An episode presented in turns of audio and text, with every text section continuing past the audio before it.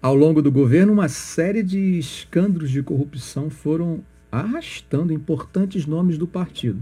Nomes como de José Disseu, do todo-poderoso Antônio Palocci, de José Genuíno, de Ricardo Berzoini, ou seja, o discurso de moralidade que o Partido dos Trabalhadores sustentara quando estava na oposição, parece que estava sendo jogado na lama por essas lideranças que eram denunciadas. O escândalo que mais abalou o primeiro governo de Lula foi o mensalão. Em linhas gerais, o mensalão era um esquema de pagamento regular a parlamentares, uma espécie de compra de votos. O esquema veio à tona por intermédio do deputado federal Roberto Jefferson, que denunciou a participação de seu partido, o PTB, além de outros, como o atual MDB, o Partido Progressista e o Partido Liberal, nesse esquema de corrupção. O deputado, que era presidente do PTB, já sofria com denúncias de licitações fraudulentas nos Correios, empresa que estava sob direção dos indicados de seu partido. A denúncia foi feita em uma entrevista para a Folha de São Paulo durante o primeiro mandato do presidente Lula.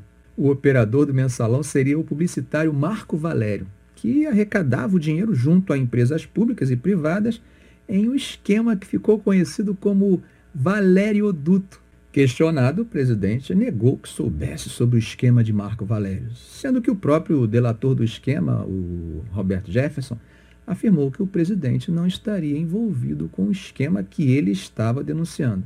Mas nós sabemos que, mesmo não existindo provas ou indícios, a imagem política é algo muito vulnerável. Qualquer político que tenha ambições de se reeleger ao enfrentar denúncias desse tipo contra o seu partido teria grande dificuldade de ir adiante com os seus planos políticos. No entanto, contrariando tudo isso, Lula candidatou-se e foi reeleito. Apesar de não ter vencido no primeiro turno, sua vitória no segundo turno foi significativa. 58 milhões de votos contra 37 milhões do tucano Geraldo Alckmin. Qual seria a explicação para sua vitória diante de seguidos escândalos que foram derrubando um a um os principais nomes de seu governo? Por mais que o discurso anticorrupção seja um dos mais eficientes na história política brasileira, como já vimos em diversos momentos de nossas aulas anteriores sobre república, lembram a crise de agosto de 54, a vitória do varre-varre vassourinha de Jânio Quadros, a vitória de Collor com o seu discurso de caçador de marajás. Com tudo isso, em 2006, esse discurso presente no slogan de Alckmin, por um Brasil decente, não conseguiu impedir a reeleição do candidato petista e, como vimos, com ampla vantagem sobre seu adversário. O que o eleitor brasileiro levou em conta na hora da votação?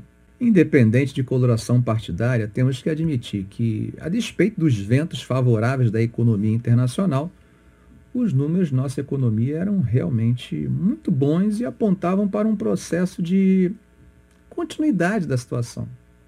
O ajuste fiscal que o presidente havia imposto ao país no primeiro ano de seu governo, com aprovação inclusive de uma reforma na Previdência. Isso mesmo, no governo do Lula houve reforma na Previdência. Então, isso tudo tranquilizava o mercado. A taxa de juros, que no início do governo estava em 26,5% ao ano, foi decaindo até ficar oscilando em torno de 9% em 2010. Ah, professor, mas os bancos não eram afetados com isso? Não sei que mais os banqueiros fizeram, mas a ampliação do crédito fez o setor bancário lucrar 280 bilhões durante os oito anos do governo. Com as políticas sociais implementadas pelo governo, houve um real movimento no interior da pirâmide social, com um crescimento relativo da classe média.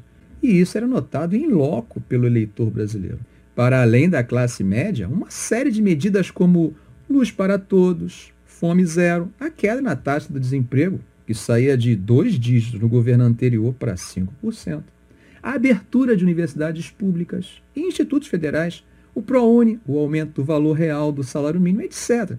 Todas essas medidas contribuíam para que o brasileiro estivesse otimista, continuando assim a até o último dia do governo, quando saiu com 87% de aprovação popular. O escândalo do mensalão ia ficando no esquecimento, e o que pesava, o que importava mesmo, era a realidade do dia a dia na vida do brasileiro. A viagem ao exterior, a faculdade do filho, o carro na garagem ou a saída da favela para um nem tão glamuroso assim Minha Casa Minha Vida.